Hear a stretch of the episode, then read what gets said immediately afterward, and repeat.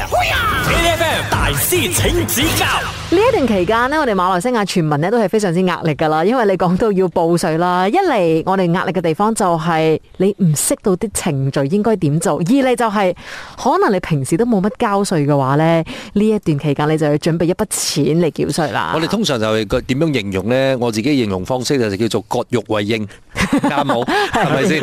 即係如果你講啊啲誒打工仔啊，你有個個月 PCB 嘅嚇，或者你講緊啲 super partnership 嗰啲咧，就有誒 CP 發發率嘅話，你你兩個月俾一輪嘅話，你都冇咁痛。冇咁但傷係如果你真係有一年你忘記嚇，即係俾每個逐個月咁清嘅話咧，一個月咁樣一次過出晒，你唔係割肉為應，佛祖都冇你咁偉大啊，大佬！ 所以呢個時候呢，我哋就真係要請出稅務專家嚟教下我哋啦。我哋有 Y Y C 稅務專家啊，有周德謙，有 Sam 喺度嘅。 Hello，阿姐你好。好，大家好，大家好 Angeline 你好，Royce 你好，係啦，咁啊，我哋其實頭先啱啱咧喺誒未開麥之前，我哋就講緊一個連我哋自己係咪咁耐以嚟，我哋都未搞得清嘅一件 事。真係㗎！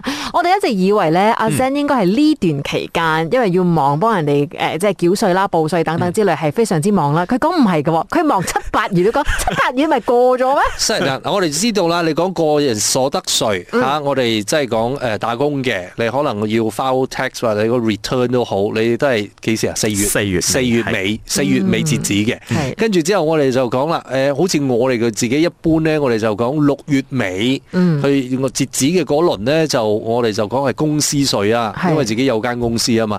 跟住原來唔係咁講嘅話，阿聲講錯咗，錯咗，錯 咗。佢最忙嘅就係七月，阿 Zen 可唔可以同我哋解釋下呢 個？咁其實最大嘅誤解咧，就係因為係嗯好多人都成日話：，誒、我開咗公司喎，誒、我公司要幾時繳稅，又幾時交稅喎？咁其實一般咧，好多人用公司呢個名詞咧嗯，係誒溝亂晒嘅，或者撈亂晒講係嘅。因為我哋實其實真正講緊嘅公司，其實嗯定義係 company 啊嘛。咁 company 其實喺誒、法律上其實係 s i n d r a n b e r h a r t 或者 b e r h a r t 啊哦即係有限公司啊，有限公司 s i n d r a n b e r h a r t 或者 b e r h a r t 咁呢啲就叫做公司啦。但係一般好多生意人咧，佢哋都話。話誒、公司公司其實係因為佢開咗個 super partnership 係嗯獨資企業啊，或者咧佢開咗一個合伙生意 partnership，咁就叫個 partnership 同埋個 super partnership 叫公司啦。啊，咁其實 super partnership 同埋 partnership 咧係六月截止嘅，咁要六月交稅嘅。即係六月嗯尾嗰輪嘅咧係係 super partnership 同埋 partnership，係嗯咁咧任何啲 s i n b r o k 或者 b r o k 嗰啲冚唪唥都係七月尾。誒七月尾，咁如果你用 e-filing 係啊電子報稅嘅話咧，就多過一個月啦，到到八月啦。所以係呢兩個月，啊哦，所以阿 Zen 因為佢嘅呢一個生意做好大嘅，係啦，都係接啲公司稅。唔係咁啊，應該咁嘛。你係如果你講誒、呃即係一間誒稅務專家嘅呢個公司嘅話，你通常都係一定要係幫大公司去處理呢啲稅務上邊嘅問題誒㗎哎咁啊嘛嗯我好好奇啦，譬如講話呢啲政府呢會俾一啲所謂公司嘅減免嘅計劃啊咁之類嘅，咁我哋呢啲公司仔有冇得響應嘅先？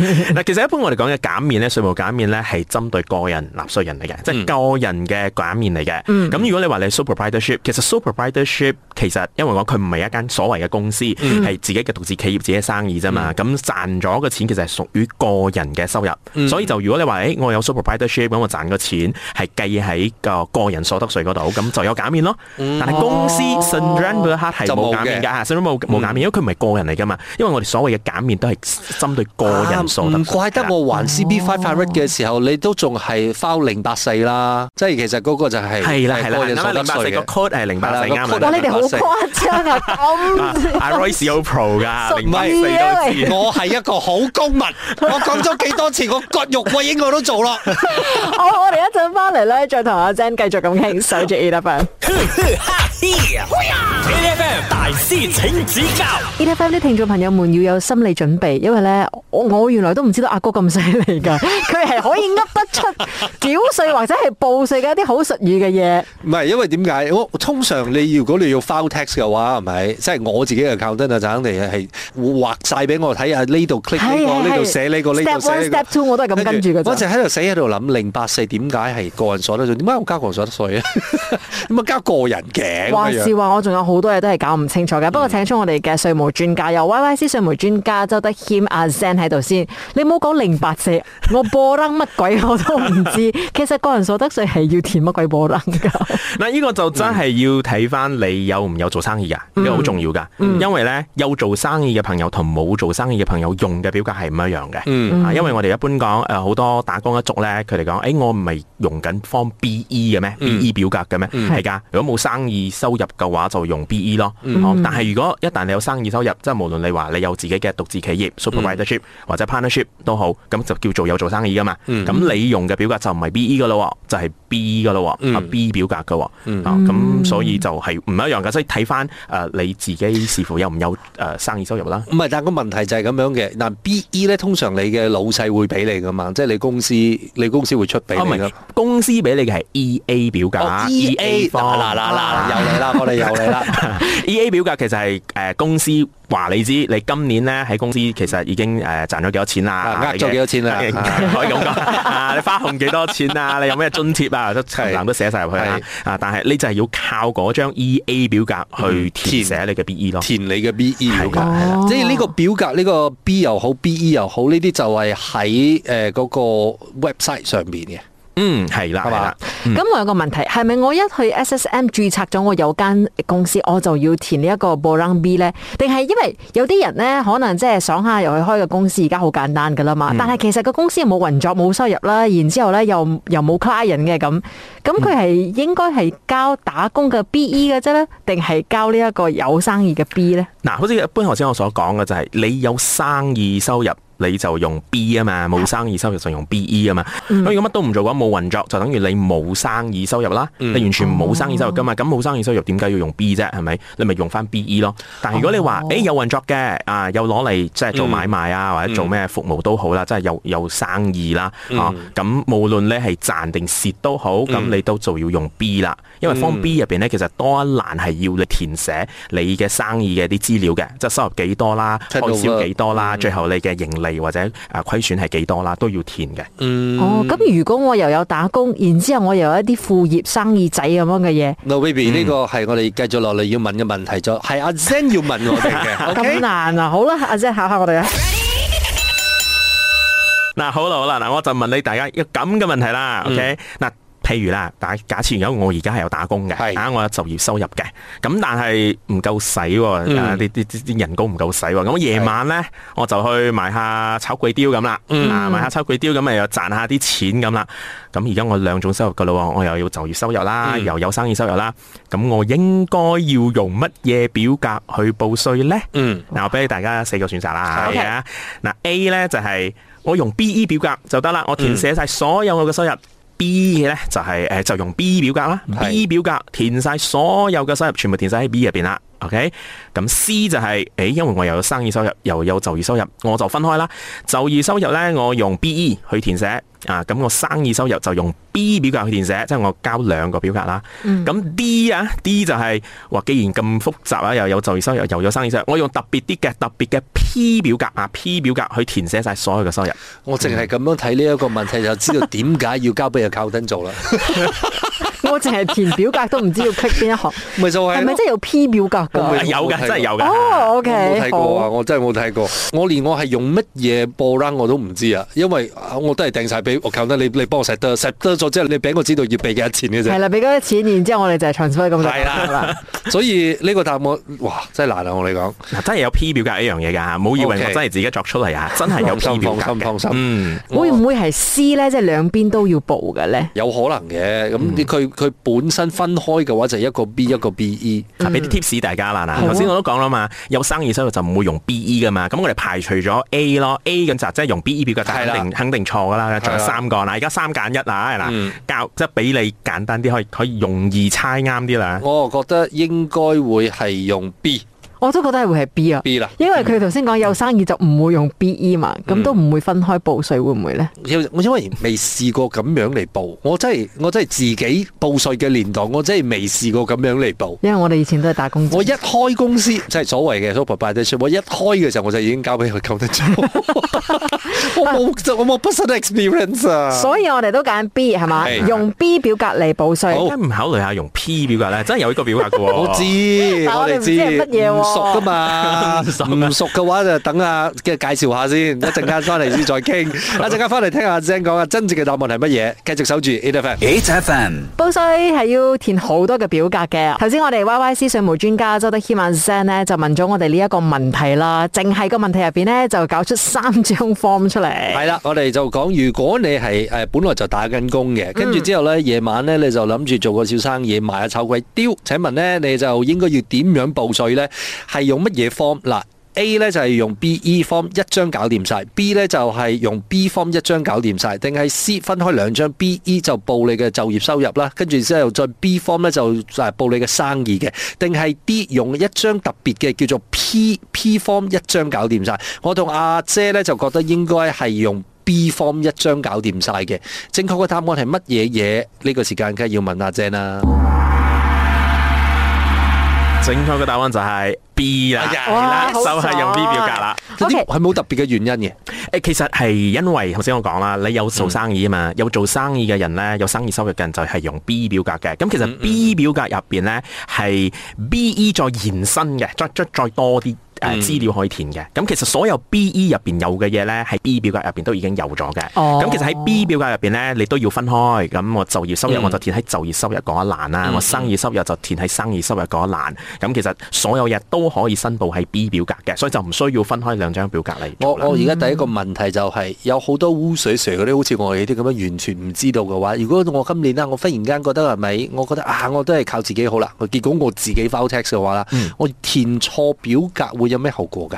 嗱，就睇翻你點填錯表噶啦。嗱，譬如頭先我講啦，啊你又做生意喎，但你所有嘢填喺 B.E. 嗰度喎。咁如果嗱金額係填啱嘅話咧，一般上個問題唔係太大嘅，因為你冇報漏你嘅收入啊嘛。但係個問題就會喺頭先講咗，你可能話有註冊咗一個 super proprietorship，咁嗯喺 S.S.M 有你記錄嘅喎，但係稅收局可以哎查一查，誒點解呢個人明明有註冊咗自己嘅獨資企業，但係點解用 B.E. 嘅？嗯點解唔用 B E 嘅？係咪冇報生意收入先？嗯哦咪嚟查你咯，就問你咯，啊點解啊？咁問你哋咯。但係如果你真係證明到，誒其實我真係冇報留我嘅金額係嘅，我我填錯啫咁。嗯稅收局都會體諒嘅，佢話咁你填翻啱嘅啦，而家修改下填翻啱嘅，咁就 O K 咯。嗯，O K，咁我哋頭先嘅選擇當中有個 P form，其實呢一個嗯係 for 乜嘢㗎？其實 P form 咧就 stands for partnership 啦，哦所以係合伙生意嚟嘅。合伙生意合伙生意嚟嘅，即係如果你話你真係註冊一個 partnership 啊其實，partnership 都有分兩種啊。我先講嗯呢個 P form 咧係比一般嘅 partnership，即係 SSM 佢註冊一般嘅 partnership，因為嗯而家有多一種 partnership 叫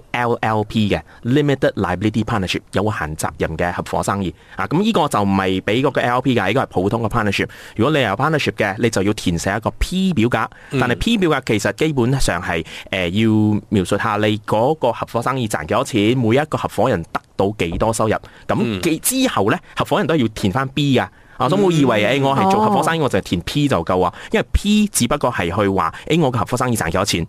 咁個合伙人自己都要填翻個所以 B 表格嘅，嗱，即係一每個人都要填一張 P，一定係兩個人可以填一張 P。誒一個合伙生意填一張 P。啊，所以係啦嗯兩個人嘅話咧就係填一張 P，、但係咧每個人自己都要填翻多一張 B。 B 係啦，啊即係如果你合夥生意嘅話，直接揾呢一個稅務專家， 真㗎唔好自己做，你睇太麻煩你你睇咗你淨係咁樣聽我哋咁樣喺度解釋嘅時候，我哋要問九輪啊！我哋講 真真。係㗎。我哋一陣翻嚟咧，再同阿 Zen 繼續傾，守住 e l e p h a n 哈嘿呀！A F M 大師請指教 e l e p h a n 嘅大師請指教。今日我哋有 Y Y C 嘅稅務專家周德謙阿 Zen 咧喺度同大家傾下報税同埋繳税嘅事同情。埋咧，我哋好少喺呢個單元可以講廣東話。哦，係啊，係 啊。嗱，頭先咧，阿 Zen 咧就同我哋亂咗一輪啦，有好多咩 B 方、B、E 方、P 方等等之類咁錯係嘅嘢你。哋亂啊啫。 嚇呃我我而家真係有個問題啊係！有啲人呢，可能就係上半年啊，佢有打工嘅，然之後俾老細炒咗啦。下半年咁佢就自己誒做做做生意啊咁之類嘅。咁佢嘅二零二二年嘅税應該點報呢？其實都係一樣啊，因為一個人報税嗯呢，即係個人報税呢，係跟翻你嗰一年，即係由一月一號嗯到十二月三十一號之間啊，你有咩收入嘅？嗯所以如果你話我上半年係打工，下半年做生意，咁其實喺成成年入邊，嗯一月到十二月入邊，我係有兩種收入噶嘛，係啊我有打工收入，亦都嗯有生意收入，咁我咪用翻個 B 表格，係我將我嘅打工收入亦都填喺入邊，生意收入亦都填喺入邊，咁就搞掂噶啦。嗯，哦，我同你講，咁我曾經報錯税咗，哦，死啦！我咁講出嚟之後，會唔會俾人查㗎？ LHDN 我 Hi，hashtag 話已經係好多好多年前啦，講啊等緊。等先，我就搞清楚另外一個問題先。所以人哋成日講 record keep 七年係咪真㗎？係噶，係嘅㗎，所以係㗎七年之後就再開抌㗎啦。一般嚟講係可以嘅，因為因為根據所得税法令咧，其實係真係注明嘅，你係需要收七年嘅。誒、呃嗯但係嗱，但係一個好奇怪嘅嘢啊，就係、雖然話可以收七年，但係一般稅收局咧，如果真係翻去去查數啦，去查嗯你嘅帳目啦，係五年嘅啫，可以去翻去五年哦去查你。嗱、但係點解咦點解佢可以查我五年，我要收七年呢係？因為有時佢可能查到五年前嘅嘢，但係又牽涉到第六或者第七年前嘅嘢嘅喎，所以啊嗱點解佢需要你收七年就係咁啦？啊，雖然佢去到五年前，但係佢亦都會牽涉到再再往年嘅嘢嘅。但係佢可以查你嘅呢個時間點咧，其實得五年時間嘅啫。係啦，係啦。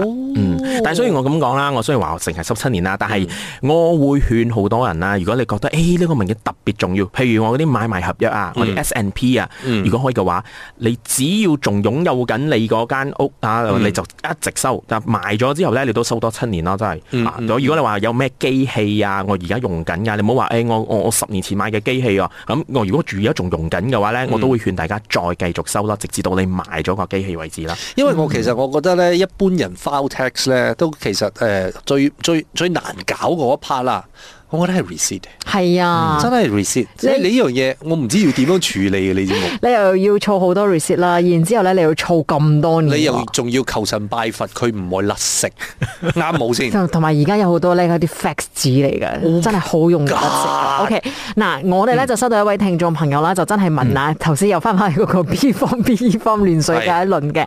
如果佢就係二零二一年啦，嗯比如講話佢係報 B E form 嘅，二零二二年佢終於做生意啦，佢就要報 B form 啦，係咪需要去報備㗎？定嗯唔需係要總言之，我上網今年就開始用係啦 B form 就得唔需要㗎啦。嗯嘅，因為每一年咧，你都可以選擇你用 BE 定係 B，你乜都唔需要做，嗯我哋淨係需要哦，即係譬如我講用 e filing 嘅話係咧，你登入你嘅 e filing，即係而家係用 my tax 噶啦嚇，係你登入你嘅 my tax 之後，你就揀你嘅表格。咁如果你話誒我係有做生意嘅，雖然我舊年係用 BE 都好，咁今年你直接就揀 B，你就用 B 表格。